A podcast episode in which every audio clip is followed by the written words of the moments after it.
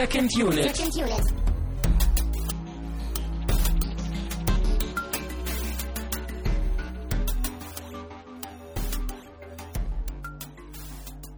Herzlich willkommen zu einer neuen Ausgabe von Second Unit. Wir sind wieder bei mir im heimischen Wohnzimmer gelandet und haben uns einen Film angeguckt. Heute war das äh, The Big Lebowski. Und wenn ich wir sage, dann meine ich mich, Christian Steiner und Tamino Mut. Ja, hallo, hallo. Ein sommerliches, sonniges äh, guten Tag von mir. Sehr sommerlich, sonnig, ja. Äh, ah, der Zettel ist wieder so voll und die Sendung immer nur so begrenzt lang. Lass uns ein bisschen, bisschen zur Sache kommen. Als erstes möchten wir uns bedanken, denn wir haben DVDs bekommen. Unsere Amazon-Wunschliste ist äh, immer noch voll genug, aber ein wenig leerer geworden. Ja, echt super süß. Kann man nicht sagen. Und wir freuen uns schon richtig, die schönen Filme zu gucken, die wir alle noch nicht kennen. Genau. Die Danksagung geht an Ben von anmut und demut.de. Der hat uns drei Filme geschickt: Hanabi, äh, Das Fest und Der Weiße Hai. Und die werden wir in den nächsten Wochen und wahrscheinlich auch Monaten äh, uns zu Gemüte führen. Ja, ist ja schon wieder ein Zeit bisschen finden. peinlich, dass man sowas wie der weiße Hai noch nicht kennt. Ne? Aber jeder hat ja wahrscheinlich so ein paar seiner dunklen Geheimnisse hier. Ja, ich wahrscheinlich ein bisschen mehr als du. Pulp Fiction. Spätestens wenn Django Unchained im Kino läuft, Ja. werden wir vorher Pulp Fiction. Dafür sorge ich schon, dass diese Bildungslücke noch gefüllt wird. Äh, ja, so viel zu den DVDs. Wie gesagt, äh, wir sehen zu, dass wir die auch weggeguckt kriegen, aber wir können halt nichts versprechen in den nächsten. Ja, es kommen ja auch noch ein paar nette Filme im Kino, die wir uns schon äh, rausgeguckt haben. Oh ja. Aber das werden wir schon noch dazwischen irgendwie einschieben können. Genau. Und wir waren letzte Woche im Kino und haben The Dark Knight Rises geguckt. Und so langsam kommen dann auch so Reviews und, also wir haben uns jetzt auch Reviews angeguckt und auch immer mehr andere Meinungen dazu. Und viele stehen dem Film sehr, sehr kritisch gegenüber. Ja, das hat mich auch ein bisschen überrascht. Ähm, also die meisten Reviews, so, die ich gesehen hatte, ähm, die gingen eher so in unsere Richtung, dass sie halt schon den Film respektiert haben und gewürdigt haben, ähm, wobei sie gleichzeitig auch äh, auf die vielen Schwächen hingewiesen haben. Ähm, aber ich habe halt echt oft so in Kommentaren dann zu den Reviews gelesen, also von ganz vielen Leuten, die halt den Film richtig, richtig runter machen und halt echt meinen, der wäre meilenweit schlechter als die ersten beiden Teile. Und das kann ich halt irgendwie nicht so richtig nachvollziehen. Ich weiß nicht, ich kann mir das irgendwie nur so erklären, dass da unglaublich hohe Erwartungen waren. Und also man sieht ja teilweise auch, was für äh, merkwürdige Sachen dem Film da irgendwie vorgeworfen werden, oder? Ja und nein. Ähm, für mich läuft es darauf hinaus, dass, glaube ich, die Bewertung der Probleme das Entscheidende ist. Wir haben auch schon Probleme angesprochen und wir haben eigentlich sehr, sehr viel auch diesen Film kritisiert. Und ich glaube, also zumindest bei uns oder bei mir, äh, liegt es auch daran, dass Dark Knight eigentlich, äh, Dark Knight Rises viele Qualitäten hat, aber die Probleme einfach sehr, sehr auffällig sind. Auffälliger als bei den anderen beiden Batman-Filmen und vor allen Dingen auffälliger als bei allen anderen Nolan-Filmen. Und ich glaube, dass auch andere Leute diese Probleme gesehen haben, aber für mich die Probleme nicht so ausschlaggebend sind wie bei anderen Leuten. Hm. Für mich sind die Probleme da, aber sie machen den Film nicht kaputt, während andere, glaube ich, eher der Meinung sind, dass die Probleme den Film kaputt machen. Gut, das, diese Leute gibt's auch, ähm, aber ich sehe halt viel, äh, also so viele Kleinigkeiten, die da wirklich dann irgendwie kritisiert werden, irgendwie sowas wie, dass die Polizisten da irgendwie drei Monate im Untergrund leben und dann halt mit den Uniformen rauskommen. Und also, also so eine Art von Kritik, was man halt irgendwie bei jedem Film anbringen könnte. Und wenn man auf sowas halt unglaublich viel Wert legt, dann kann man jeden Film völlig kaputt reden. Und das ist halt wirklich Ja. bei diesem Film jetzt in Ja. einem ganz großen Ausmaße irgendwie vorgekommen. Was, glaube ich, aber daran liegt, dass die Probleme und diese, diese Logikfehler bei dem Film einfach deutlicher sind. Einfach auffälliger, auffälliger als bei anderen Nolan-Filmen und dadurch, ja, dadurch mehr Kritik auf sich ziehen. Und ähm, ich hatte, hatte ich, hattest du das, glaube ich, schon gelesen? Ich hatte dir, glaube ich, einen Tweet per E-Mail geschickt von jemandem, der geschrieben hatte, dass, ähm, was war das noch, Leute, die sich beschweren über die unrealistischen Logiklöcher bei Dark Knight Rises, Mhm. müssten sich eigentlich auch bei Musicals über die Unlogik der Musik beschweren. Genau, also das hat eigentlich meine Gedanken So. ganz gut zusammengefasst. Das, das wollte ich ja gerade damit so ein bisschen zum Ausdruck bringen, dass halt wirklich so wirklich ganz viel irgendwie kritisiert wird, was dann einfach unangemessen ist, so an vielen Stellen. Aber das, das würde ich so nicht wegdiskutieren wollen, sondern das halte ich für den subjektiven Punkt, weil der eine sagt, es ist unangemessen und der andere sagt, nein, das macht den Film kaputt und das kann ich, das kann ich einfach nachvollziehen. Das ist so ähnlich wie bei, glaube ich, wie bei den Burton Batman, wo ich persönlich sage, das ist nicht mein Batman. Das ist mir zu comichaft und das ist mir zu fantasievoll und zu unrealistisch, während du damit absolut keine Probleme hast und sagst, das ist für dich dein Lieblings-Batman. Naja, und ich dann ist halt- es Ich glaube, so einfach ist es halt hier nicht. Weil ich finde halt, dann müsste man Batman Begins halt genauso runtermachen wie äh, The Dark Knight Rises. Weil der halt Batman auch Begins viele Probleme hat. Ja, aber nicht so viele und so deutliche. Und Batman Begins krankt auch nicht daran, dass er so sehr ähm, alles größer, besser, höher weitermachen will wie Dark Knight Rises. Also ich bin gespannt, wenn der Film dann irgendwann auf Blu-ray oder so rauskommt und wir den halt nochmal gucken, ob, ob sich da irgendwie, ob sich das Ganze dann ein bisschen aufklärt und ob sich vielleicht auch die Stimmung ein bisschen beruhigt mit der Zeit und der Film mehr so akzeptiert wird. Also mein, mein Fazit auch nach der ganzen äh, Dark Knight Trilogie ist einfach, dass Nolan gar kein, also ich meine das auch gehört zu haben jetzt im Nachhinein, aber das ist bei solchen Sachen weiß man das ja nie genau. Er hätte nach Dark Knight einfach Schluss machen müssen. Er hat, glaube ich, für sich das Ding als Film und Fortsetzung konzipiert und eigentlich ist auch das Ende von Dark Knight so gut und so wunderschön, dass ähm, es eigentlich keinen dritten Teil hätte haben müssen, geben Tja. müssen. Und dadurch, dass Dark Knight aber so viel Geld eingespielt hat, ähm, ja, gibt's halt einen dritten. Also und dann, irgendwie, ich, ich gebe dir schon irgendwie recht, aber dafür hat mir der Film dann einfach doch zu gut gefallen, jetzt Das als ist- Dark Knight Rises, um das halt sagen zu können irgendwie. das ist der Punkt. Nolan hat aus dieser, aus dieser Not meiner Meinung nach eine große Tugend gemacht. Also der Film ist halt dafür, dass er irgendwie nur so als, als Afterthought konzipiert ist, trotzdem noch gut genug. Also der schafft es trotzdem irgendwie diesen Boden gut genug, um alles zu spannen. Aber ja, da also- werden einfach noch ein paar Sichtungen nötig sein, glaube ich, für mich. Also weil für mich ist er momentan wirklich deutlich besser noch als äh, Batman Begins einfach. Also, für mich ist es auf jeden Fall nicht schlechter. Und äh, naja. Aber du hast schon recht. Ich glaube, Dark Knight Rises wird auch noch äh, ein wenig weiter polarisieren. Und ich glaube, das kommt auch noch ein bisschen hinzu. Äh, ich glaube, manche sind einfach froh, jetzt mal über Nolan schimpfen zu können. Das ist halt so. ja, Nolan das ja war ja, da gab es auch ja bei Inception auch die Leute, die halt immer meinen, ja, der größte Schund aller Zeiten Ja, und so. Naja, vielleicht ein bisschen hart dann. Ich meine, ich bin ja auch kein so großer Inception-Fan. Aber es ist, es ist halt leicht so bei Filmen, ne? Gerade die, bei, die gut ankommen, dass man dann nicht sagt, so, ja, hat mir ganz gut gefallen, aber ist jetzt nicht brillant, sondern wenn dann alle Leute den mögen, dann gleich, nein, das ist der größte Mist aller Zeiten und niemand Ja. braucht das und bla Ja. bla bla. Naja. Tja, Christian, was meinst du? Jetzt brauchen wir, glaube ich, ein bisschen Alkohol, um das äh, hier ein bisschen zu verkraften, oder? Ja. Es gibt heute, passend zum äh, Big Lebowski, natürlich White Russian, den wir gerade eben selber gemixt haben. Ja, zum ersten Ich Mal bin- auch, ne? Oder ich hast du das schon mal gemacht? Nein, noch nie. Äh, ich weiß nicht, wie es schmeckt. Ich weiß auch nicht, wie die Mixtur mir jetzt gelungen ist. Und vor allen Dingen bin ich ein bisschen enttäuscht, dass es sowas nicht in Dosen gibt.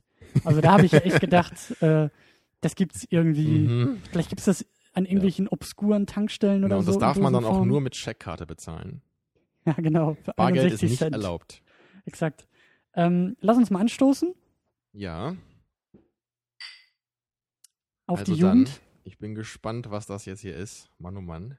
Ja, Auf jeden Fall wird es nicht all, allzu soft sein. also der White Russian besteht aus Wodka, Kalua, das ist Kaffeelikör, und Milch und Sahne, weil der Dude Half and Half hat. Und ähm, das haben wir jetzt selber nachgemixt. Also mit halb Milch, halb Sahne halt. Und ja, was sagst du? Knallt Mann, oh oder? Mann. Ah, das sind eine ganze Menge Geschmäcker, die hier zusammenkommen. Ähm, es erinnert so ein bisschen an Baileys, finde ich. Ja, Liegt halt an dem Kalua, ne? Genau. Ähm, ja, der Wodka kommt natürlich auch noch durch, was das halt das, Ganze ein bisschen härter macht, logischerweise, als den Baileys. Die Mischung ist Mhm. auch äh, vier Teile Wodka, ein Teil Kalua, ein Teil Milchsahne Ja, gemixt. wir haben genau geschaut im Film, äh, wie der Dude das denn macht und haben versucht, das möglichst genau zu imitieren. Ja. Also man kann das vermutlich auch ein bisschen softer dann machen mit weniger Wodka und mehr Kalua Ja. oder mehr Sahne oder so. Aber ich bin wirklich überrascht. Also es gefällt mir sehr gut. Hätte ich nicht gedacht, ähm, weil ich nicht so der Wodka-Fan bin eigentlich. Ich bin mehr so der Korntrinker, wenn es jetzt äh, um Hartalt geht. Mm, Also den Wodka könnten wir schon ein wenig zurückfahren, aber du hast schon recht, das, das schmeckt sehr, sehr stark nach Baileys. Sehr, sehr stark. Also abgesehen jetzt natürlich von eher Wodka statt Whisky, aber sonst. Aber kann ich auf jeden Fall, ähm, könnte ich öfter mal vertragen. Also stell die nicht zu tief in den Kühlschrank. also du kennst die, die Zuneigung des Dudes zu dem White Russian. Kannst du ja, auf jeden Fall. Also ich würde es wahrscheinlich nicht nach dem Aufstehen trinken, so wie er das macht, aber Er trinkt ja ständig. Ja. Ähm, ja, der Dude, Big Lebowski.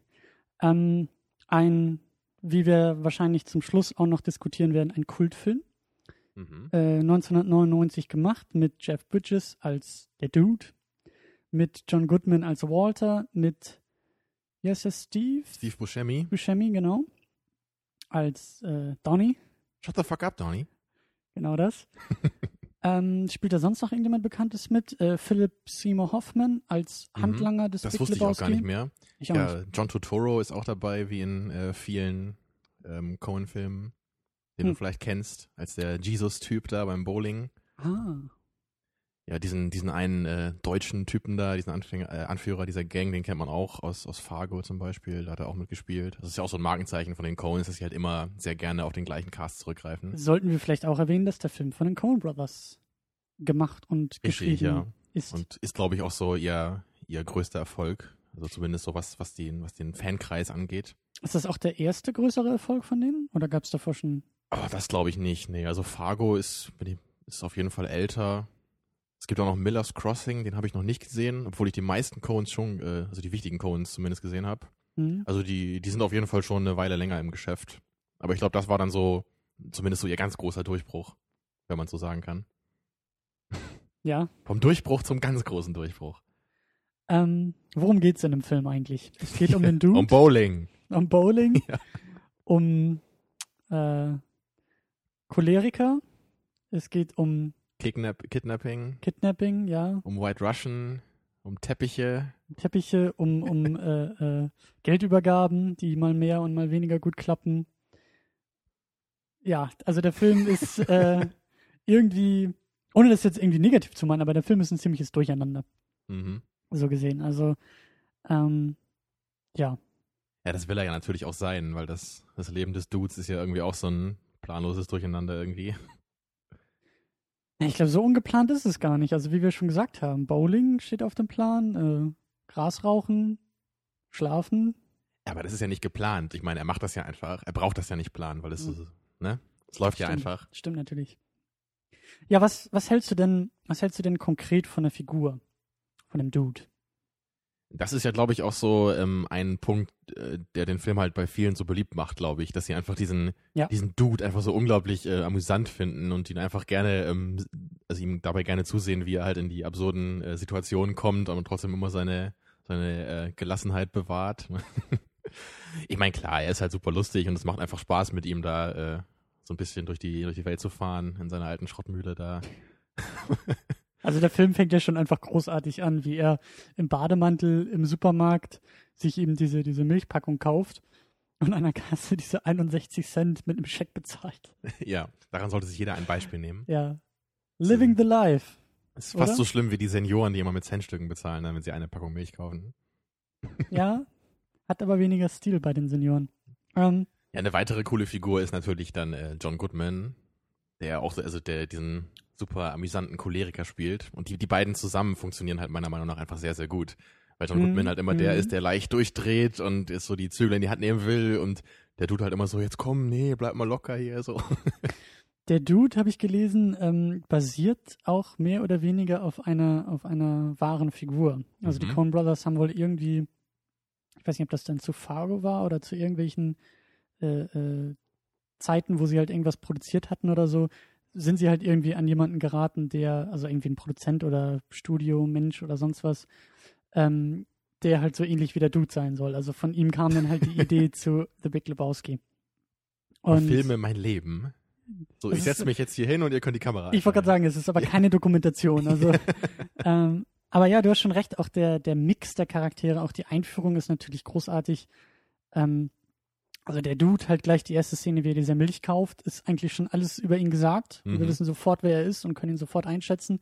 Genauso Walter, der so durchdreht, als beim Bowling jemand so ein bisschen über die Abgrenzung äh, rüberkommt mit dem Fuß und er ihn Aber hat er auch recht, oder? er hat natürlich recht. Also Vielleicht muss man nicht gleich eine Waffe ziehen, wenn das mal jemand macht beim Bowlen. You're entering a world of pain. ja, aber das stimmt schon. Ähm, Und dann haben wir natürlich auch gleich in der Szene Donny da, dazwischen, der halt irgendwie fast immer zwischen den beiden auch sitzt, Mhm. nie mitkriegt, worum es gerade geht, Fetzen aufgreift, die er dann wieder reinbringt in die Diskussion und immer nur von Walter zu hören, zu hören bekommt, shut the mhm. fuck up, Donny. Das Schöne dabei ist ja auch, dass halt, glaube ich, jeder so Typen kennt, äh, die halt so ein bisschen sich irgendwie zuordnen lassen zu diesen Charakteren. Ne? Ja. Sie sind natürlich so ein bisschen der Stereotyp und dann so ganz überzeichnet in ihrer Dimension. Ja. Aber, aber es ist, also auch so im Freundeskreis, da gibt es ja eigentlich immer so ein paar Leute, wo man dann sagen könnte, ja, das ist eher so der Dude. Ne? ich fand das auch so schön, es gibt eine Szene, ich weiß gar nicht mehr, wann das war, aber da laufen sie, glaube ich, irgendwie aus dem, aus dem Bowling-Ding raus, aus dieser Bowling-Halle und die Kamera geht auch dann geht quasi mit. Und Donny ist, ist auch wirklich hinter den beiden. Also die beiden stehen halt vorne, laufen vorweg, unterhalten sich ja. irgendwie über Lösegeld und Walter hat wieder irgendeinen Superplan. Und Donny ist halt auch wirklich so einen Schritt hinter denen und kriegt halt dabei auch wieder nur die Hälfte des Gesprächs mit. Und das finde ich halt sehr, sehr gut eingefangen. Genau das, was du sagst, so diese, diese Stereotypen von, von Leuten, die eigentlich irgendwie immer dabei sind und immer versuchen, in Gespräch reinzukommen, aber einfach nicht reinkommen, weil das Gespräch ja. um die Leute drumherum irgendwie ist. So. Ähm, genau, ähm, ja gut, der Rest der Charaktere ist halt schon sehr, also der, der Big Lebowski, der, der im Rollstuhl sitzt und sein Handlanger und dann eben Bunny den kennt man Lebowski. auch aus anderen Cohen-Filmen zum Beispiel. Ich weiß nicht, wie er heißt, aber den habe ich auch schon öfter gesehen. Mhm. Also die sind, die anderen sind eigentlich schon, finde ich, noch überzeichneter und noch, ja. noch ähm, comichafter irgendwie auch. Das ist halt so das absolut typische Cohen-Merkmal kommen wir später noch vielleicht noch ein bisschen mehr drauf eingehen. Mhm. Aber gerade diese, diese überzeichneten Charaktere halt ganz besonders. Ja, und Julian Moore haben wir ja auch noch als die äh, überdrehte äh, ne? feministische äh, Künstlerin oder wie auch immer. Ja. Ja, und es geht natürlich darum, dass der Teppich des Dudes irgendwie abhanden kommt und damit diese ganzen Verwicklungen und Lösegeldforderungen und Kidnapping und Übergaben ähm, vonstatten gehen. Genau, er gerät halt irgendwie so dann in diese Geschichte. Halt irgendwie mehr zufällig, ne, wie auch sonst in seinem Leben. Genau. Da ist halt nichts irgendwie geplant. Da kann er nur irgendwie so reinstolpern. Ja.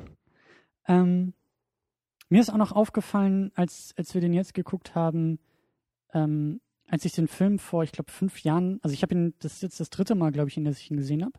Ich habe mhm. ihn vor fünf Jahren gesehen, glaube ich, auf Englisch. Ich habe ihn vor das ist drei Jahre her sein, auf Deutsch, glaube ich, geguckt und jetzt wieder auf Englisch.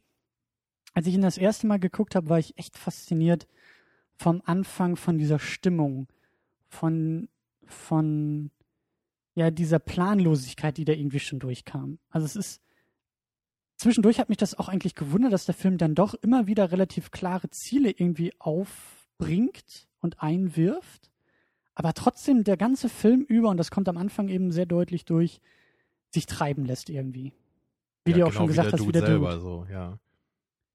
Ja, ich habe den Film auch schon mal gesehen, das muss aber, glaube ich, noch länger her sein als bei dir. Also ich, ich würde schon sagen, dass es länger als fünf Jahre her ist. Und äh, ja, ich kann mich jetzt nicht mehr so richtig erinnern, was mein Gefühl damals war. Also ich fand ihn halt irgendwie ganz nett, so, und ich war jetzt halt nicht so irgendwie total beeindruckt davon. Da können wir nachher auf jeden Fall auch noch ein bisschen drüber reden, wenn wir dann ja. über den Kultstatus ein bisschen mehr sprechen. Ähm, ja, ähm, ich habe mich immer so ein bisschen gefragt, jetzt auch, ähm, ob der Film halt irgendwie so ein bisschen so ein, so ein Statement auch sein will. Oder ob der Film einfach nur so ein, sich jetzt so ein, so ein Setting nimmt und so ein paar äh, Charaktere und einfach eine Geschichte erzählt mit diesen Charakteren. Mhm. Oder ob das Ganze auch irgendwie so eine, so eine zumindest so eine angedeutete Botschaft irgendwie ist noch in, in Richtung unserer Gesellschaft. So, also ich weiß nicht, würdest du das so sehen oder findest du das irgendwie überinterpretiert? Da würde mich dann die Botschaft, die du in dem Film gesehen hast, erstmal interessieren. Also, oder? Ja, so, so ein bisschen halt in die Richtung, dass man vielleicht auch so diese Leute, die halt vielleicht auf den ersten Blick jetzt nicht so die Bereicherung sind für die Gesellschaft, dass die halt trotzdem irgendwie so ihre Daseinsberechtigung haben. Also das, das, kam mir halt auch auf jeden Fall auch so am, am Ende auf, als wir diesen Erzähler hatten, diesen, diesen Cowboy-Typen, mhm. der das ja auch so ein bisschen erzählt hat, so ja, wir können alle froh sein, dass der Dude hier ist, so ein bisschen. Also ich, ich weiß ja nicht ganz genau, ob das wirklich so gemeint war, aber es schien mir halt so ein bisschen so, so durchzuschwingen.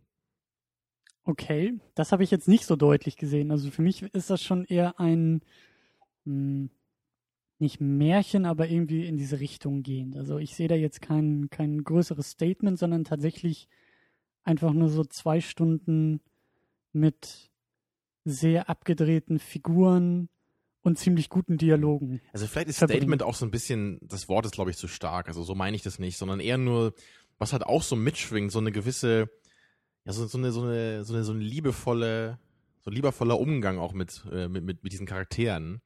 Dass sie halt nicht einfach nur so in diesem Film halt sind und dass wir uns über sie lustig machen können, sondern dass sie halt irgendwie auch schon, ja, mit Respekt behandelt werden. Also man, man lacht ja nicht irgendwie über den Dude, weil er irgendwie so blöd ist oder so und immer nur Scheiße macht oder so, sondern man, man mag ihn ja irgendwie auch. Ja. Und also das hat mich halt schon ein bisschen gewundert, also weil halt oft, äh, wenn ich jetzt so im richtigen Leben halt wirklich solche Leute treffe, die halt irgendwie gar nichts tun und immer nur rumhängen, also äh, da fühle ich mich jetzt meist nicht so hingezogen zu solchen Leuten. Aber, äh, aber in dem Film war es halt nicht so, sondern der Dude ist halt immer irgendwie sympathisch. Und er hat ja auch sein Herz am rechten Fleck, das kann man ja auf jeden Fall sagen. Ja, ja. Aber Bin ich mir halt, wie gesagt, auch nicht sicher. Ich habe halt nur so das Gefühl, dass es so an manchen Stellen irgendwie so ein, so ein bisschen da, da was durchkam, was ich halt nicht so ganz äh, einordnen konnte. Also es, wenn, dann würde ich schon sagen, dass der Film eher ein, ein, eine Daseinsberechtigung eher versucht zu geben für diese Laid-Back-Haltung und Lebenshaltung vielleicht. Aber Ja, mehr vielleicht auch auch in diese Richtung, ja. Dass man halt vielleicht wirklich nicht immer nur gucken muss, so, dass ich hier mein ganzes Leben lang genau meine Ziele abgesteckt und ich will das machen, ich will das machen, sondern dass man sich vielleicht einfach in, so zur, zur rechten Zeit mal ein bisschen zurücklehnen muss, ja. Aber um das klarzustellen, darum geht es in dem Film nicht. Und das versuchen wir jetzt auch gar nicht hier irgendwie zurechtzubiegen, sondern es ist schon klar, dass der Film hauptsächlich Ja. irgendwie äh, Unterhaltung sein will. Klar, also, in erster Linie auf jeden Fall das. Es war nur so, ist halt mir, es kam halt so ein paar Mal durch irgendwie. Ich weiß Mhm. nicht. Hm? Vielleicht ist es auch völliger Unsinn und ich habe mir das irgendwie nur eingebildet.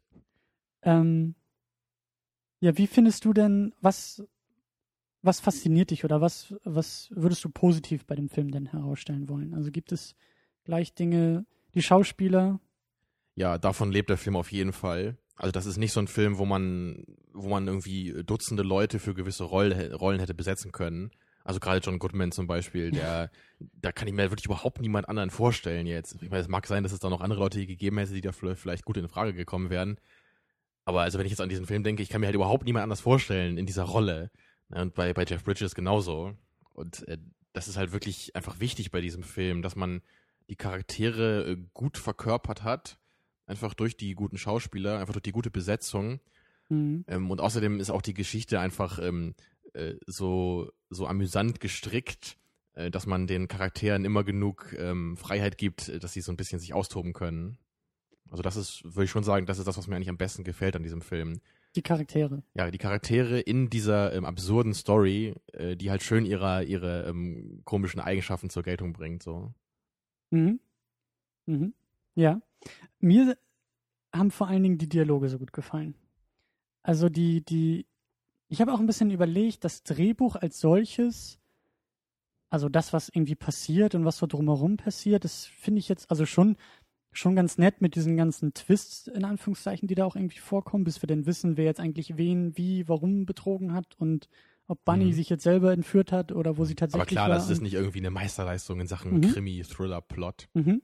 Genau, sondern halt eher das Highlight wirklich in den Dialogen, in den Szenen, in den, in Anführungszeichen, Set-Pieces, die wir dabei haben, finde ich unglaublich gut. Also muss ich auch gleich dazu sagen, die Coen Brothers sind mir selber so auch kein großer Begriff. Also ich kann sie nicht, nicht so gut und deutlich einordnen. Ich kenne halt nur The Big Lebowski und Burn After Reading. Und Das ist natürlich schon äh, äh, ein Schandfleck in deiner äh, Filmografie, so die du gesehen hast. wenn es Leute gibt, die irgendwie ein Trinkspiel zu unserem Podcast spielen, dann müsst ihr jetzt wieder trinken. Christian kennt mal wieder irgendwie einen bekannten Film nicht oder irgendwie einen bekannten Regisseur oder sowas. Ja, weil gerade die Coen Brothers, das sind ja wirklich, das ist ja eine etablierte Größe so in unserer heutigen äh, Filmwelt. Also da muss man schon einiges tun, um daran vorbeizuleben, glaube ich. Aber naja, Ich habe es wenn erfolgreich man gemacht. genug Serien guckt und sich so große Schau Scheuklappen aufsetzt, dann schafft man das anscheinend. Ja. Ähm, was ich aber eigentlich sagen wollte, also wie gesagt, Coen Brothers sind für mich jetzt kein, kein eindeutiger Qualitätsstempel, den ich auch zuordnen kann oder den ich erkennen kann. Dazu kenne ich zu wenig bisher. Mhm. Aber die Dialoge finde ich halt echt sehr, sehr geil. Und ich weiß halt eben nicht, ob das in den anderen Filmen auch so ist. Burn After Reading habe ich damals in der Sneak gesehen und der hat mir nicht gut gefallen. Damals. Ich weiß nicht, ob er mir heute anders gefallen würde. Aber deswegen, ist, vielleicht kannst du da ein bisschen was zu sagen. Ist, ist das so ein Markenzeichen für die Coen Brothers? Sind die Dialoge Ja, also ich, ich wollte gerade schon sagen, ähm, im Grunde reicht es wahrscheinlich schon, wenn man zwei Cohen-Filme gesehen hat, um wirklich so diesen Cohen-Stil zu erkennen. Weil die eigentlich alle ähm, so auf, auf ähnliche ähm, Sachen Wert setzen. Nicht alle im gleichen Ausmaß, aber die Charaktere sind auf jeden Fall immer wirklich ein zentraler Grundpfeiler so der Filme.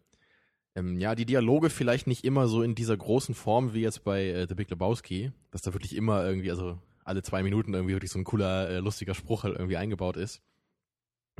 Aber halt so, äh, gerade Burn After Reading, der, der lebt ja auch ganz klar äh, von, von diesen absurden, überzeichneten Charakteren. Und auch dieser, dieser Plot ist halt auch wie hier irgendwie nur dazu gemacht, dass man halt so ein bisschen die, denen halt ein bisschen Spielraum geben kann. Dass halt einfach auch absurde Situationen zustande kommen. Das ist halt genauso wie bei irgendwie anderen Filmen, wie bei The Hudsucker oder ähm, ja, Fargo ist halt so ein bisschen vielleicht so ein bisschen gesetzterer Film, könnte man vielleicht sagen. Der ist nicht ganz so abgedreht, aber der hat halt auch einfach klasse Darsteller und hat auch so eine, so eine super ähm, unterhaltende Krimi-Geschichte. Und dann gibt's ja noch den äh, No Country for Old Man, der ist ja auch ziemlich bekannt, eigentlich. Der sagt mir auch was. Ich habe ihn nur noch Immerhin. nicht geguckt. Und der hat halt eher so eine andere Atmosphäre, die, also man erkennt halt schon den Cohen-Style, aber eher in so einer ein bisschen dunklereren ähm, ja, Facette dieses Mal. Der ist ja auch mit, äh, mit Tommy Lee Jones zum Beispiel. Mhm. Spielt er so einen Cop, der halt so einen Killer jagen muss. Es, es lässt sich halt schwer beschreiben, so. Also ich, ich finde halt, die, die Cohen-Filme haben so ein gewisses Feeling, was man eigentlich äh, ganz gut erkennen kann. Und, und ich finde halt so, The Burn After Reading und The Big Lebowski zum Beispiel, die sind ja eigentlich relativ ähnlich noch Mhm. so. Also da kann man, glaube ich, die Elemente noch ganz gut erkennen, also weil sie einfach sehr, sehr ähnlich ähm, benutzt werden. Ja, den, den äh, Oh Brother Where Art Thou habe ich auch neulich äh, gesehen. Der, also da würdest du auch, also wenn du den guckst, da, da wirst du auch sofort erkennen, dass das äh, dieses Element ist. Und außerdem äh, auch so als, als kleinen Trick äh, kann man einfach so ein bisschen auf die Darsteller gucken. Ja, weil also John, John Goodman, John Turturro, das sind immer Leute, die halt Ja, aber wirklich das sagt ja noch nichts über auftauchen. die, über die Herangehensweise oder über. Ja. Nee, nee, das war nur so ein Trick für dich. Wenn du dann in Zukunft das nicht erkennst, dann kannst du gucken, ah, der Darsteller, den habe ich Naja, da schon mal in gesehen. Zukunft- Vielleicht ist es ja ein Cohen. Wenn ich in Zukunft die Coen Brothers nicht an ihrem Stil erkenne, dann brauche ich eigentlich auch nicht mehr auf die Schauspieler gucken, meiner Meinung nach. Aber ich denke, wir werden sicherlich noch mal einen anderen Cohen hier äh, auf der Watchlist haben. Also bestimmt Miller's Crossing, weil der ja auch so äh, gut sein soll, den ich halt auch noch nicht kenne, als einer der paar wenigen, die mir da noch fehlen. Äh, unsere Adresse steht im Impressum. Also man darf uns jederzeit mit DVDs und Blu-rays versorgen. Äh, das nur am Rande. Ähm, ja, aber die Dialoge sind halt einfach wahnsinnig, wahnsinnig, wahnsinnig gut. Also ich, ich habe mich des Öfteren hier echt äh, gekrümmt vor Lachen und vor allen Dingen finde ich das so, so großartig, wenn sie, also wie die Figuren, wie die Leute, die Charaktere miteinander reden, ist halt einfach, ist auch einfach der Hammer. Weil Szene, der Dude, Donny und Walter sitzen irgendwie zusammen und diskutieren über den Teppich, der geklaut wurde. Ist eigentlich ziemlich banal, worum es geht, aber wie sie sich halt irgendwie gegenseitig, also wie Donny zum Beispiel nie in das Gespräch reinkommt und immer nur die Hälfte irgendwie mitkriegt, dann aber Wortfetzen versteht, um sie dann eine Minute später als eigene Position wieder ins Gespräch reinzubringen, wie die Figuren aneinander vorbeireden, gerade der Dude und Walter, Mhm. die eigentlich völlig andere Positionen haben und Walter ihm irgendwie erzählt, wie sehr der Teppich eigentlich die Wohnung erst äh, wohnlich gemacht hat und was für ein Verlust der Teppich ist. Und der Dude erst noch gegen anredet. Und dann haben wir einen Szenenwechsel, wie der Dude beim Big Lebowski sitzt und halt das, was Walter vorher gesagt hat, selber sagt. Als eigene Position. ja, Teppich hat die Wohnung erst wohnlich gemacht und jetzt habe ich keinen Teppich mehr. Und das finde ich halt sehr, sehr großartig. Wie, Ja, wie, es ist echt herrlich, wie, wie er auch so in seiner kleinen eigenen Welt lebt, so, ne, und mit seinen kleinen eigenen Anschauungen. Ja, aber das, was du gesagt hast, so dieses, was man vielleicht auch so im Alltag manchmal wiedererkennt, entweder bei sich selbst oder auch bei anderen Leuten in Gesprächen oder so, wo man sich denkt, Moment mal, das habe ich schon mal irgendwo gehört. Haben wir nicht neulich, habe ich das nicht neulich mal zu dir gesagt und du sagst das jetzt zu Mhm. mir so ungefähr? Ja, da muss man immer aufpassen, dass man dem Gegenüber nicht äh, zu gute Argumente zuwirft, ne? Nachher können die gegen dich verwendet werden. Ganz genau.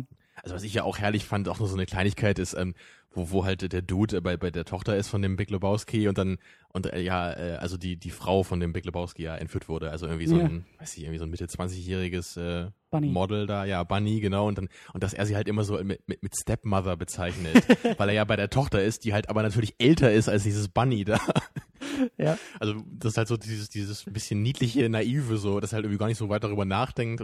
Also er versucht halt das so ein bisschen höflich so auf, auszudrücken und ist natürlich völliger Unsinn, das halt so zu bezeichnen dann. Ja. Und auch wie Philip Seymour Hoffman ihn halt auch die ganze Zeit als Dude bezeichnet.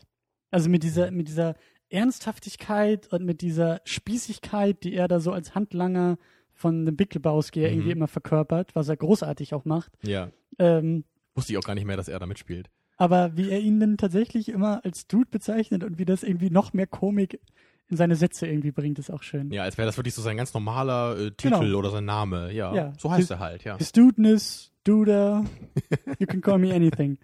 Ähm, ganz genau. Also was ja auch herrlich ist, äh, ist, dass halt irgendwie so dauernd irgendwelche Leute bei ihm zu Hause einbrechen und dann irgendwie die halbe Wohnung demolieren, während er gerade in der Badewanne ist und so. Und, das, und also er reagiert halt immer so, als wäre das irgendwie kein großes Ding, so, ne? Ja. Und dann, würde dann, dann pinkelt er da auf den, auf den Teppich, der komische Typ, und er meint so, ach komm, muss das sein hier so? Und Ja, er ach nee, lass viel. doch mal. Ja. Oder als er auch in die Toilette gestopft wird und Ja. nach dem dritten Mal sagt, nee, Mhm. ich habe es immer noch nicht auf dem Boden der Toilette gefunden, vielleicht, vielleicht muss ich mich nochmal reinstopfen. Aber ja, als, also für mich schon fast noch besser als der Dude ist tatsächlich Walter. Also sobald Mhm. er in einer Szene auch nur da saß, habe ich mich nicht mehr eingekriegt vor Lachen. Also wie du gesagt hast, John Goodman macht das halt hervorragend, hervorragend Ja. in der Rolle. Aber auch was er macht und was er sagt, ist, also dieser, dieser Choleriker, der bei dem geringsten Ausmaß schon so durch die Decke Mhm. geht. Und das, das, das, das, was ich am tollsten finde an ihm, ist halt, dass es halt immer so wirkt, als wüsste er halt auch so ein bisschen, dass er halt dieser Choleriker ist und dass er halt versucht, sich so ein bisschen im Zaum zu halten dann manchmal an so gewissen Stellen. Also dann wird er halt gerade laut und dann so, nein, nein, nein, okay, okay. Oder halt auch in diesem Café, er da ist das so, I'm enjoying my coffee now. I won't leave. Mhm. Ja, oder als sie, als sie den Jungen mit den Hausaufgaben konfrontiert. Das hatte ich, das hatte ich die Tage auch bei, bei Twitter und Facebook Ach schon mal ja, verlinkt, ja. weil das einfach so eine großartige Szene ist. Wie, wie er ihm irgendwie zehnmal diese Hausaufgabe vors Gesicht hält. Is this your homework? Is this your homework? Und wie du sagst, so diese Ernsthaftigkeit und dieses Gezügelte, was da durchkommt, Ja, aber man merkt schon innerlich, da brodelt er eigentlich richtig schon. Er will eigentlich jetzt, er will loslassen so und, und ausbrechen. Genau. ja. Ja, John Goodman. Ähm, genau, dann wolltest du noch ein bisschen über diesen Cowboy, glaube ich, reden. Über den Erzähler. Ja, das war so ein Element, das habe ich nicht ganz verstanden, glaube ich. Ähm, Der Film fing ja auch an, dass äh, dieser Erzähler so ein bisschen was erzählt über, über den Dude. Und, und der endete, der Film endete ja auch so, dass, dass der, der Dude den Erzähler so an der Bar trifft da und sie so ein bisschen miteinander reden. Und er halt uns so ein bisschen noch was erzählt, einfach über ihn. Mhm.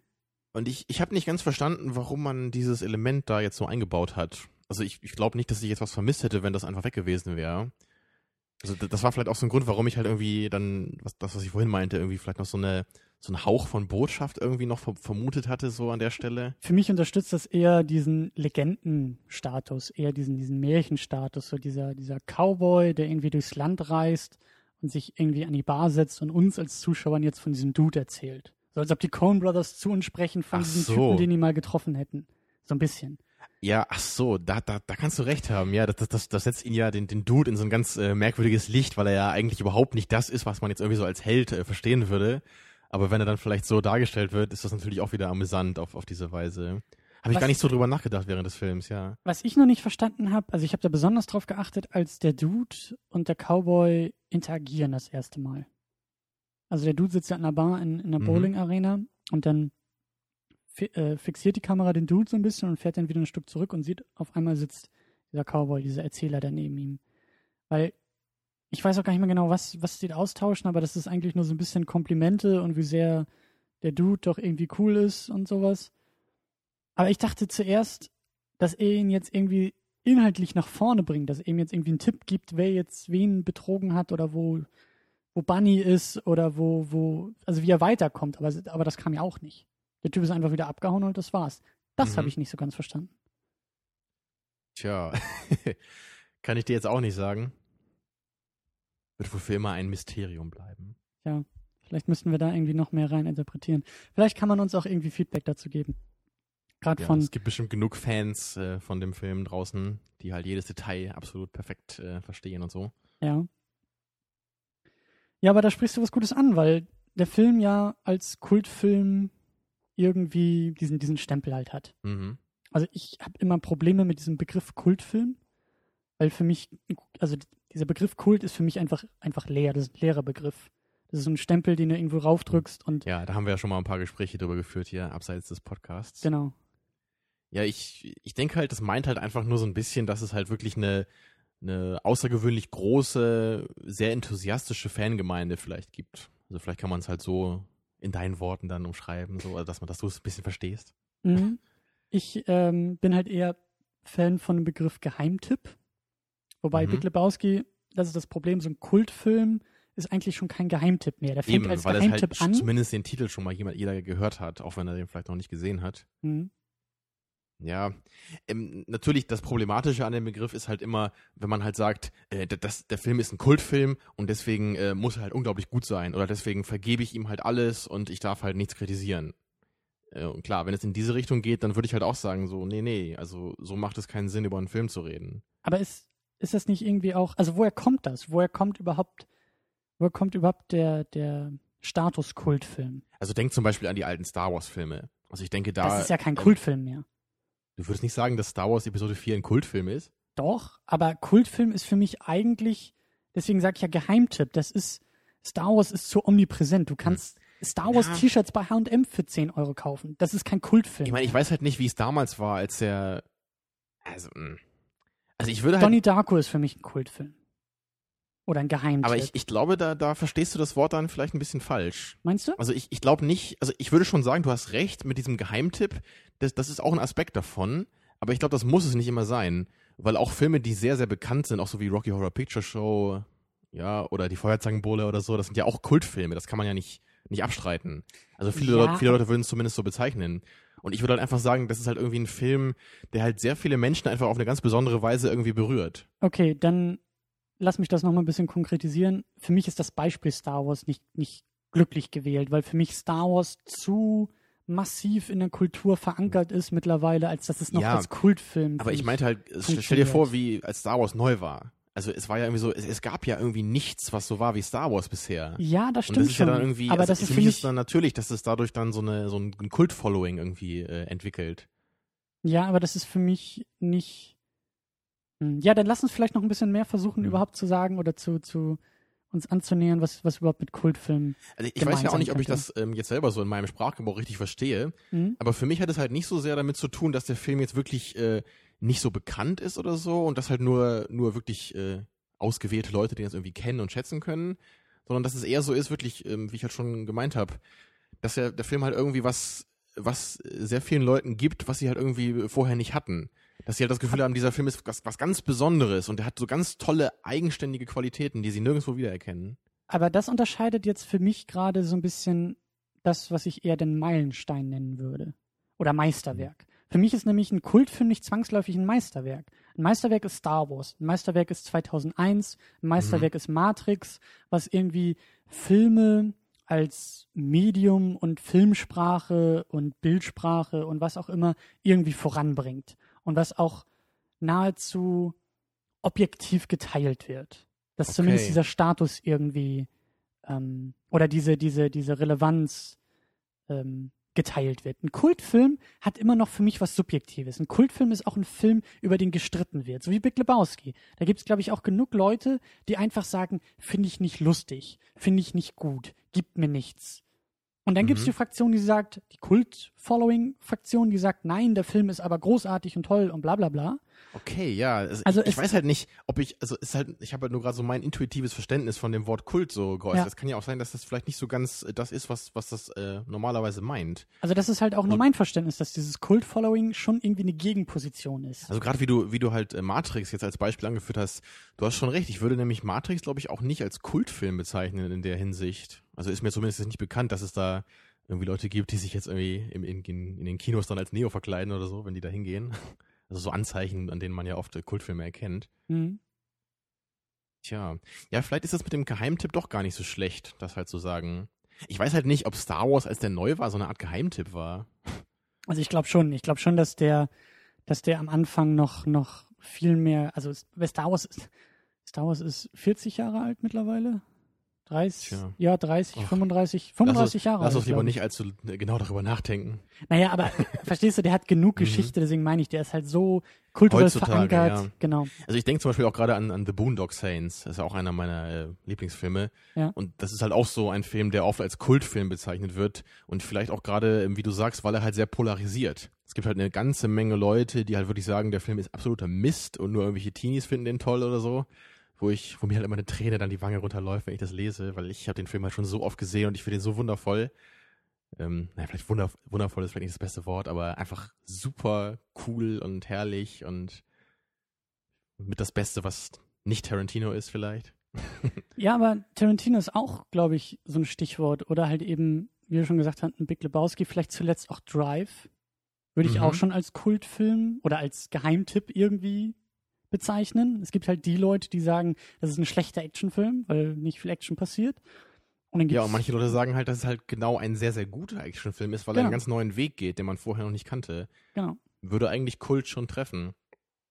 Also ich, denke jetzt halt auch so an sowas wie Rocky Horror Picture Show. Habe ich noch nie gesehen, muss ich sagen. Ich Aber ähm, ich weiß halt, dass er halt wirklich von vielen Leuten unglaublich geliebt wird und dass, dass es richtig so ein Happening ist, wenn dann die Leute ins Kino ja. gehen und sich den anschauen.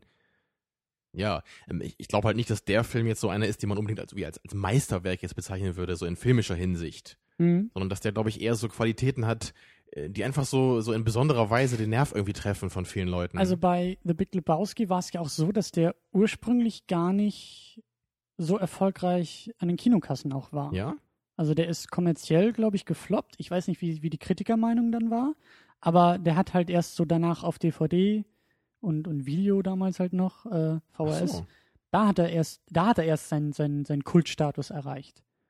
Und ich glaube, das ist auch manchmal mh, hm, nicht entscheidend, aber ich glaube, das schwingt oftmals irgendwie bei solchen Sachen mit durch. Deswegen meine ich auch Geheimtipp, dass so Kultfilme irgendwie manchmal erst so im Nachhinein erst diesen, diesen Kultstatus bekommen. Okay, so ja. So wie eben auch, naja, nicht, nicht, nicht Drive, mir fiel gerade noch was anderes ein. Ähm, jetzt ist es weg. Oh. Ach, Donnie Darko. Ach so. War der Don auch ein Flop an den Kinokassen? Ja. Was aber auch daran lag, dass er, glaube ich, irgendwie um den 11. Er ist irgendwie im September 2001 in die Kinos gekommen. Okay. Es geht um eine Flugzeugturbine, die in ein Haus rast. Das war damals auch nicht ganz hm. so. Ganz ja. so, äh, ja, glücklich. Aber wenn, aber wenn du jetzt so das Wort Kult, wenn du das hörst, ja. Ähm, ist dann bei dir zumindest schon mal so ein gewisses Interesse äh, ähm, geweckt oder würdest du eher sagen, ach Gott, ey, also so will ich meine Filme irgendwie nicht auswählen? Da merkt man mal wieder, dass wir Philosophiestudenten sind und uns über Begriffe und ja. deren Bedeutung und Benutzung irgendwie auslassen können. Aber ähm, ich habe, es ist für mich, wenn man zu mir sagt, das ist ein Kultfilm. Du zeigst mir jetzt eine DVD und oder, oder schmeißt mir jetzt irgendwie drei Filme auf den Tisch und sagst, der in der Mitte ist ein Kultfilm. Die mhm. anderen beiden ist ein guter Actionfilm und das ist ein guter Thriller, aber der in der Mitte ist ein Kultfilm. Dann sage ich zu dir, gut, ich nehme alle anderen bis auf den in der Mitte. Oh, ach Weil so. Du hast mir dann noch nichts über den Film gesagt. Du hast mir gesagt, dass es also die Assoziationen, die bei mir dann anfangen, sind, aha, es gibt eine Menge Leute, die den Film sehr, sehr gut finden, vielleicht gibt es eine Menge Leute, die den Film ziemlich schlecht finden, aber ich weiß immer noch nichts über den Film selber. Also du meinst, es ist halt was anderes, als wenn du, wenn man jetzt sagt, guck dir Matrix an, das ist ein Meisterwerk in Sachen Action. Genau. Dann weißt du zumindest ein bisschen, okay, der hat halt in der und der Hinsicht äh, besondere Aspekte. Das ist ja auch der Punkt, wenn wir manchmal am Ende der Sendung versuchen, Empfehlungen irgendwie auszusprechen. Für wen ist dieser Film, für wen ist dieser Film nicht? Ja. Dann sagen wir ja nicht, der Film ist für Kultfilm-Fans.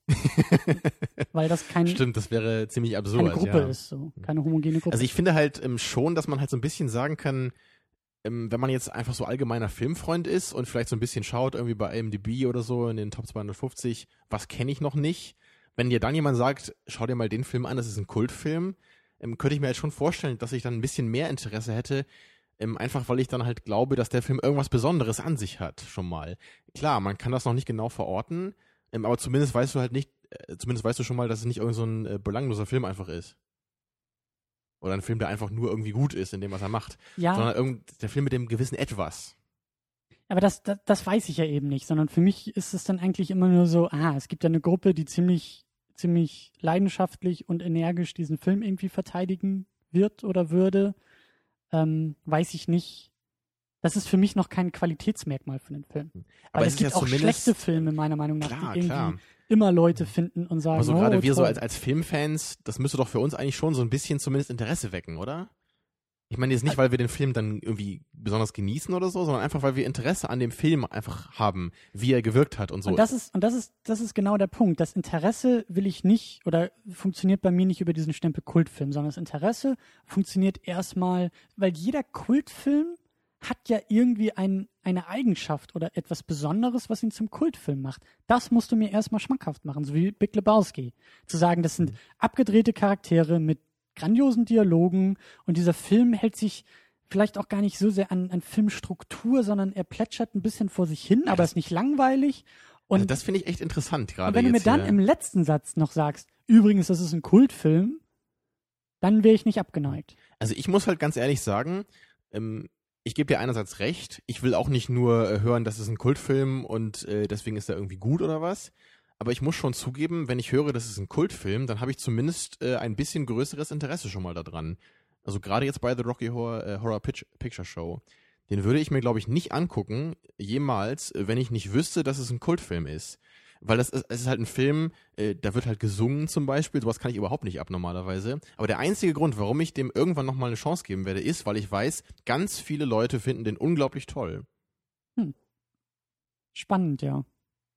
Weil, ja, ich, mein, ich, will dir irgendwie auch nicht so richtig widersprechen, weil du hast ja auch recht mit dem, was du sagst. Es macht irgendwie keinen Sinn, da auf so einem, so einem komischen, unkonkreten Kriterium jetzt irgendwie Filme zu bewerten dann. Der ist Kult, also musst du den angucken, so, egal was für einen Geschmack du hast, so ungefähr. Aber ich so als allgemeiner Filmfan, der halt mit fast allen Genres auch irgendwie was anfangen kann, da würde ich schon sagen, also wenn ich jetzt an dein Beispiel denke, wenn da drei, drei Filme, die ich nicht kenne, auf dem Tisch liegen und der eine ist Kult, dann nehme ich erstmal den, der Kult ist, ähm, bis ich was Besseres äh, finde, um mich zu entscheiden. Interessant. Interessant. Ja. Ja, ich weiß nicht. Ähm, Hm. Vielleicht habe ich manchmal auch ein bisschen Schwierigkeiten, einfach mit diesem Kultstatus und auch mit diesem Kult-Following, was du ja so schön bezeichnet. Also da kommt ja auch so ein bisschen dieser Begriff. Einfach diese, diese ja, Fangemeinde oder diese, ja, Fa ja, die Fans einfach. Da habe ich manchmal auch so ein bisschen das Gefühl, also das verschreckt mich manchmal ein bisschen noch, dass ich irgendwie das Gefühl habe, also der Kultstatus ist etwas, was vielleicht auch gar nicht objektiv irgendwie ist, sondern manchmal so ein Schneeball, der irgendwie von allein ins Rollen gekommen ist, ja. immer größer wird und So immer nach größer dem Motto wird. in der Fernsehzeitung steht, jetzt schon Kult. So, ne? Der Film, der gerade im Kino angelaufen genau, ist. und, und das, weißt du, dann, dann sind die Scheuklappen auf und man sagt, oh, das ist ein Kultfilm, das ist ein Kultfilm und der Typ mag den und der Typ mag den, deswegen muss ich ihn auch mögen. ja. Und ja, das will man natürlich auch nicht, klar. Das assoziiere ich auch manchmal damit, dass Warum ist halt das so, Leben immer so schwierig? Ja. Aber um noch mal ein bisschen den Bogen zurückzuspannen, äh, The Big Lebowski ist ein Kultfilm, das kann man ja so Ja. sagen. Ähm, er Also- ist aber, Also meine Frage wäre dann, aber ist er auch ein wirklich ein perfekter Film oder ein herausragender Film? ich würde ihn nicht als perfekt bezeichnen. Er hat für mich ein bisschen am Ende Schwierigkeiten oder Probleme, dass es irgendwie nicht mehr so straff genug ist, das Ende. Mhm. Also gerade so, dass Donny dann stirbt und Spoiler-Alarm, äh, dass Donny dann stirbt und Oh nein, jetzt kann man den Film nicht mehr gucken. Weißt du, das, das ist irgendwie gefühlt irgendwie so zehn Minuten weniger, Viertelstunde weniger in dem Film vielleicht auch noch irgendwie gut getan. Obwohl ich jetzt nicht äh, das unbedingt schlecht finde, dass Donnie stirbt, weil das äh, ich finde halt auch irgendwie super äh, cool zu seinem Charakter irgendwie passt. Weil Ja. das ist halt so, so bitter irgendwie, dass er eigentlich immer irgendwie dabei ist, aber halt überhaupt keinen Teil hatte an dem Film. So. Und, und er ist dann derjenige, der irgendwie drauf geht, anstatt Walter, der schon Genau, fünfmal ja, hätte drauf ja. müssen mit seiner großen Klappe. Ja, stimmt schon. Aber du hast schon recht mit dem, was du sagst. Ähm, ich, ich, ähm, ja, ich muss halt auch leider sagen, dass ich den Film bei weitem nicht perfekt finde. Also ich mag ihn gerne Mhm. und äh, ich kann mir auch durchaus vorstellen, den nochmal zu gucken. Ähm, ich finde ihn einfach sehr unterhaltsam. Mhm. Ähm, aber es ist halt für mich niemals ein Film, der irgendwie jetzt auch nur, auch nur in die Nähe von meinen Lieblingsfilmen kommen würde. Er ist für mich halt so einer dieser Filme, die, die im sehr, sehr guten Mittelfeld sind. Ja, und, und, und da sind wir dann, glaube ich, bei diesem Kultstatus, dass für andere, glaube ich, der Film zu den Lieblingsfilmen dadurch dann auch gehört und irgendwie irgendwas Emotionales anspricht. Mhm. Und so wie ich ja gesagt habe, also ich habe den Film jetzt so alle zwei, drei Jahre geguckt. Das ist für mich ein guter Rhythmus, um den zu gucken. Ich muss Ja. den jetzt nicht alle halbe Jahre gucken. Ich habe jetzt äh, letzte Woche 500 Days of Summer mal wieder geguckt. Das ist, das wäre Zum das, was, zehnten Mal. ja, oder? das wäre das, was ich wahrscheinlich als Kultfilm bezeichnen würde, obwohl ich das niemals in den Mund nehmen würde. Ähm, aber das ist so ein Film, der irgendwie näher an mir dran ist, bei dem ich sage, Ja, den- wobei den das ja auch nicht Woche irgendwie jetzt ein. Film ist, ähm, wo du jetzt so in Anführungsstrichen objektiv sagen würdest, dass der irgendwie Schwächen hat, oder? Also wenn du dich jetzt selber von dir selber distanzierst, ähm, würdest du ja nicht sagen, dass der Film eigentlich gar nicht so gut ist, du ihn aber nur sehr gerne magst. Also so ein bisschen das, was ich bei Batman Begins, äh, nee, nicht bei, bei Batman Returns zum Beispiel hatte. Ja, dass ich das halt schon irgendwie weiß, der Film hat eine Menge Probleme, aber der ist mir irgendwie so ans Herz gewachsen. Nee, das ist schon anders. Also für mich ist der Film sehr, sehr gut. Das, das macht ihn zu meinem Lieblingsfilm, aber es macht ihn halt noch mehr zu meinem Lieblingsfilm. Oder es macht ihn erstmal zu einem guten, sehr guten Film und Lieblingsfilm, weil, weil das Herzblut da irgendwie mit dabei ist, weil da so viele Punkte irgendwie zusammenkommen, die ich an Filmen so schätze. Und bei Big Lebowski ist das nicht der Fall. Also das ist ein guter Film, keine Frage. Aber Also so diese, diese richtige Liebe ist irgendwie nicht da, die von Herzen Genau. kommt, so. Und das ist dann, glaube ich, eher Mhm. wieder so dieses Kultding, dass es bei anderen, glaube ich, schon da ist. Und dann habe ich immer so ein bisschen das Gefühl, und da schlägt es dann in Kult um, auch noch zu sagen, ja, aber wir müssen diesen Film vor anderen verteidigen. Weil es gibt diese, es gibt die anderen, die auf den Film gucken und Ja. sagen, der Film ist nicht gut. Und dann halt auch nicht unbedingt immer mit so rationalen Mitteln, sondern auf, einfach auch dann eher mit der Brechstange. Ja, vielleicht. Ja. Aber was, was, was mir noch bei äh, Big Lebowski aufgefallen ist, äh, der Film lebt auch von seinen, wie wir gesagt haben, Charakteren, Dialogen, aber auch von den One-Linern. Also das ist halt so ein Film, der perfekt auf T-Shirts passt. Und ich Ja, glaube, daher genau. kommt auch dieser, dieser, so ein bisschen dieses, dieses Cult-Following, zumindest bei Big Lebowski. ja, Let's in dieser go Form. bowling. Let's go bowling, you're entering a world of pain, shut the fuck up, Donny. Also du kannst da, glaube ich, 30 T-Shirts in Mhm. deinem Schrank stehen haben oder hängen haben, die alle irgendwie aus diesem Film kommen. Mhm. Und da muss man vielleicht mal irgendwie eine, eine, eine weiß ich nicht, Diplomarbeit oder, oder, oder Magisterarbeit irgendwie zu schreiben, ob das vielleicht auch irgendwie so ein bisschen mit dem Aufstieg des Netzes irgendwie zusammenhängt. Weil der Film ist von 99, so dieses Cult-Following hat ja dann die Jahre danach irgendwie zugenommen. Und Also glaub dass einfach, das dass Film so dieser- immer so unter der Hand irgendwie als Tipp so weitergereicht Ja, wurde. vor allen Dingen dieser Meme-Faktor. Einfach diese Sprüche, die irgendwie so viral funktionieren, die du irgendwo in einem Forum in der Signatur findest, mhm. die du halt irgendwie als Zitat in irgendwelchen Blogs oben im Header findest oder halt, weißt du, was ich meine? Also, dass das halt durch das Netz noch an Fahrt aufgenommen hat. Also, aber ich, also diese Diskussion ist mal wieder unglaublich interessant einfach. Also gerade dieses, dieses Wort Kult. Ich, ich weiß halt irgendwie auch selber nicht irgendwie so richtig, ob ich halt auch bei manchen Filmen so dieses Gefühl habe. Also, also, also bei, bei meinen Lieblingsfilmen halt so Inglourious Bastards oder, oder Matrix so, da, da habe ich halt eher das Gefühl, ich mag diese Filme so unglaublich gerne, weil ich sie als einfach perfekt empfinde. Und nicht, weil ich irgendwie halt irgendwie schon eingestehen würde, dass es da gewisse Probleme gibt und dass sie irgendwie nicht für jedermann sind und so. Ähm, aber dass sie irgendwie so einen Bonus bei mir haben im Herzen. Also es gibt auch solche Filme, aber das sind halt nicht meine Raw Lieblingsfilme. Ja, selbst Raw Deal ist halt nicht mein Lieblingsfilm, so in Okay. der Hinsicht, ne? Klar, ich meine, so in Sachen Schwarzenegger ist er halt mein Lieblingsfilm. Ja, aber das ist eigentlich ein ganz gutes Beispiel, ja. Das ist halt so ein Film, da klar, da weiß ich halt, dass der halt nicht sonderlich gut ist. Aber ich würde den, glaube ich, auch nicht so verteidigen, wie das dann die so Kultfilmfans tun würden. Ich würde halt nicht immer versuchen, so von den Schwächen abzulenken, sondern ich würde halt äh, einfach sagen, klar, sind die Schwächen da und dadurch funktioniert es irgendwie. Was ist zum Beispiel, was mir gerade einfällt mit Herr der Ringe? Habe ich eben auch schon ist Herr gedacht. der Ringe ein Kultfilm? Weil es, ich, ich kenne genug Leute, die sagen, oh Gott, oh Gott, was Peter Jackson mit Herr der Ringe gemacht hat, ist furchtbar für das Kino. Wie, wie, und dann jetzt irgendwelche Phrasen einsetzen, wie er irgendwie aufgehört, wie nach ihm irgendwie Filme jetzt drei Stunden lang sind, anstatt sich irgendwie auf das Wesentliche zu konzentrieren und so weiter und so fort. Hm. Ja, das wäre für mich auch eher so ein Beispiel, wo ich sagen würde, der Film ist einfach so unglaublich gut, äh, dass der einfach eine äh, große Menge Fans generiert, automatisch. Einfach Und durch auch- seine Klasse. Und auch so wichtig. Also diese elf Oscars, die der letzte Teil abgeräumt hat, Ja, ne, dass, dass er halt halt nicht irgendwie Sprache. dieses komische, nicht näher zu definierende Etwas hat, aka Kult, so, sondern dass er einfach hier, äh, so hier, Herr der Ringe, ich bin da, guck mich an, ich bin perfekt, so ungefähr. Zumindest der erste Teil. Ja. Tja. Also am ehesten fällt mir halt wirklich bei, bei, bei den Filmen, die ich halt wirklich, wirklich gerne mag, halt noch The Boondock Saints ein. Den du ja leider nicht kennst. ja, Ja. Der ja auch leider indiziert ist. genau. Aber das ist halt eher noch so ein Film, der halt wirklich um, umstritten ist. Also die meisten meiner anderen Lieblingsfilme, die sind halt schon äh, weitestgehend anerkannt als sehr gute Filme. Ich glaube, das trifft es sehr gut, das Umstritten. Das Umstrittene ist ein Element, was für mich bei einem Kultfilm irgendwie mit reingehört. Was bei einem Geheimtipp nicht unbedingt der Fall ist, weil Geheimtipp ist es, weil den nicht Hm. jeder kennt oder, oder der nicht so, Ja. so bekannt Oft bei ist. einfach. Geheimtipps ist es ja auch so, dass nur die Leute den irgendwie kennen und gucken, die den auch gerne mögen dann, ne? Dass halt dadurch dieses äh, um, Umstreiten gar nicht passiert. Mir fällt halt als, als anderes Beispiel fällt mir halt ähm, Helge Schneider einfach ein.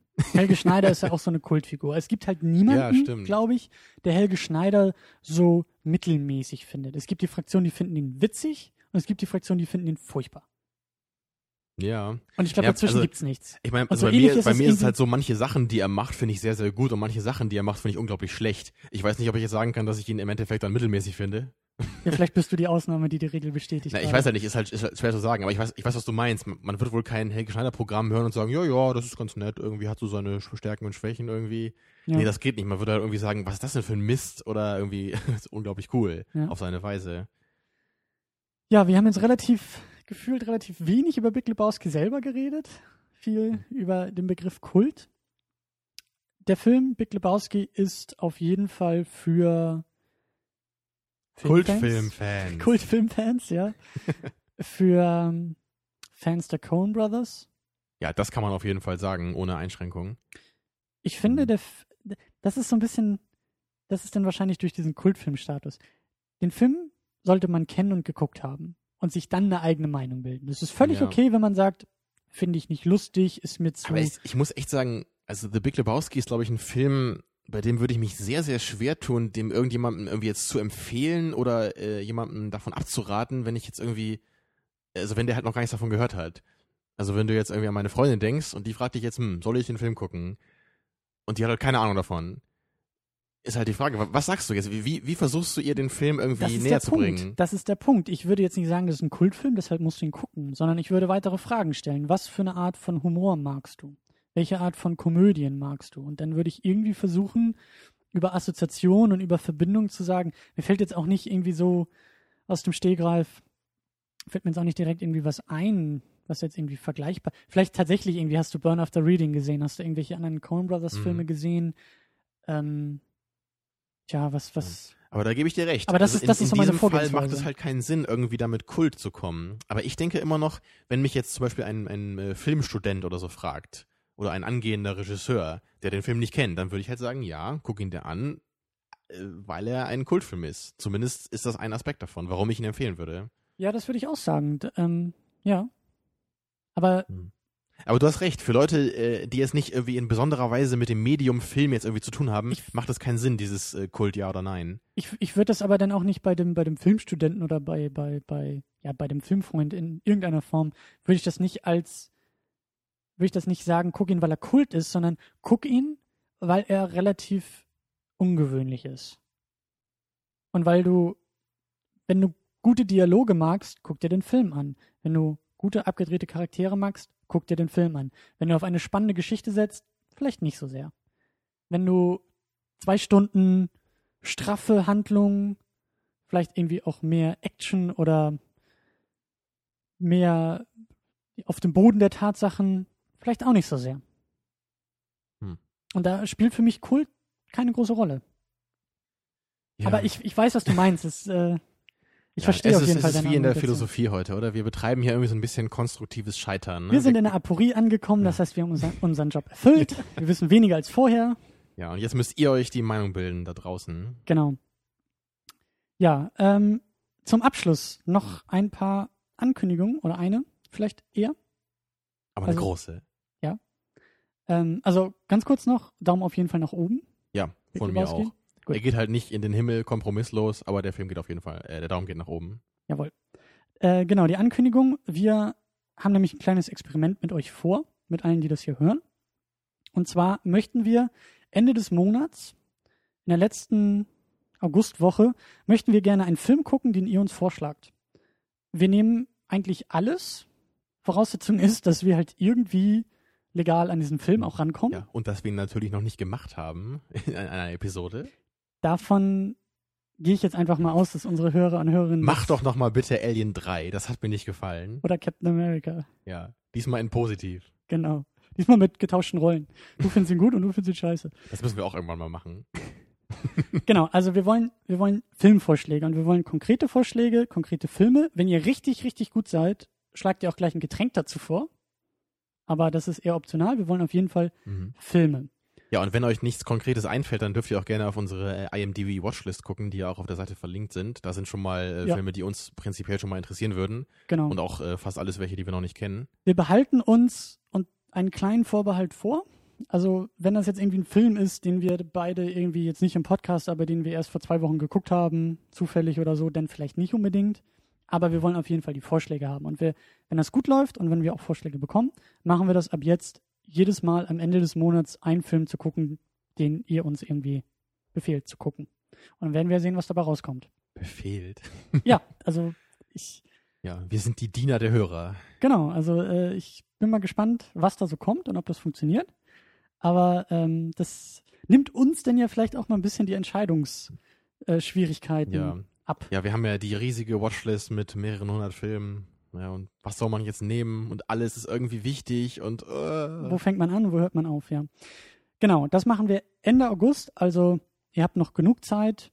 Ich werde das auch bei Facebook und bei Twitter und bei allen möglichen Sachen. Also schreibt uns irgendwie da drüber, schreibt irgendwie in einem Kommentar zu diesem Artikel oder schreibt uns eine E-Mail, findet ihr auch alles im Impressum. Also egal über welchen Kanal, teilt es uns mit und wir werden das dann auch äh, zeitnah irgendwie ankündigen, was es geworden ist und sind mal gespannt, was da so in Rückmeldung kommt. Aber nächste Woche schauen wir mal wieder einen Kinofilm und zwar Prometheus. ja, da bin ich sehr gespannt drauf. So das Alien Prequel, könnte man vielleicht sagen. Ja, da wurde sich dann zuletzt sehr drum bemüht, das nicht so zu nennen, weil ich weiß es ja noch nicht, ich kenne den Film ja noch nicht. weil es ne? halt irgendwie in der Welt spielt, aber dann doch nicht. Und ich habe halt noch ein paar Interviews äh, gesehen mit Damon Lindelof, der auch Lost gemacht hat, geschrieben hat, hat auch äh, bei Prometheus mitgeschrieben und sagte halt, es spielt zwar irgendwie in der Welt von Alien, aber wenn es eine Fortsetzung zu, zu Prometheus gibt, und die Anzeichen verdichten sich, dann ist das nicht zwangsläufig Alien, sondern das ist dann schon Mhm. was Eigenes irgendwie. Okay. Aber Da ich würde sagen, der Film ist jetzt schon Kult.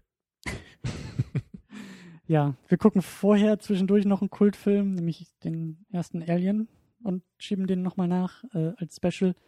Aber ja, ich habe das Gefühl, dass du einfach jetzt jede Woche diesen Witz bringen wirst und jedes Mal sagen wirst, das war ein Oh, ja. Kultfilm. Und gleich, wenn das Mikrofon ausgeht, dann schreie ich nur noch Kult den ganzen Abend. Genau.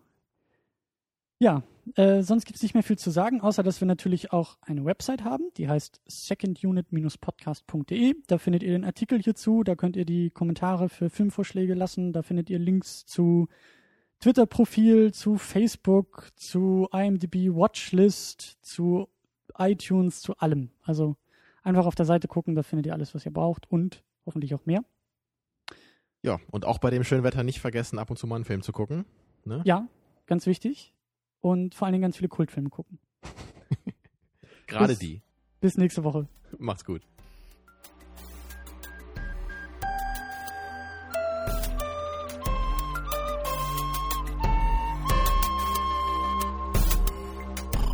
Second unit. Second unit.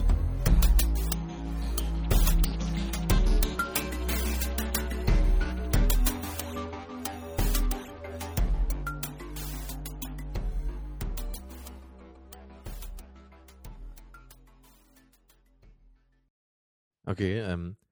Shut the fuck up, Donny. Shut the fuck up, Donny. Shut the fuck up, Donny. Ja, So? gut. Das Nur hast du jetzt deswegen- laut, leise und mittel. Genau, aber das Problem ist, du hast nicht diese, du hast nicht diesen Resonanzkörper wie Walter. Ich Der- wollte das nur als Tontest dieses Shut the fuck up, Johnny. Das muss richtig, das muss von ganz tief unten kommen. Genau. Und noch mehr. Ja, es tut mir leid, dass ich nicht so bin wie John Goodman. Ja, das tut mir auch manchmal leid. Oh, du hättest also lieber John Goodman hier dabei, der den Film mit dir guckt. Das habe ich nicht gesagt. Obwohl ich glaube, das würde ein, Das habe ich nicht ich glaube, gesagt. das würde das Universum implodieren lassen, wenn John Goodman den Film mitguckt. Das würde ja, weißt du, das das ja wäre nicht. viel lustiger, wenn er mitgucken würde, als Dritter hier im Raum sitzt und wir die ganze Zeit Shut the fuck up, Johnny sagen würden. Wow, wow, wow.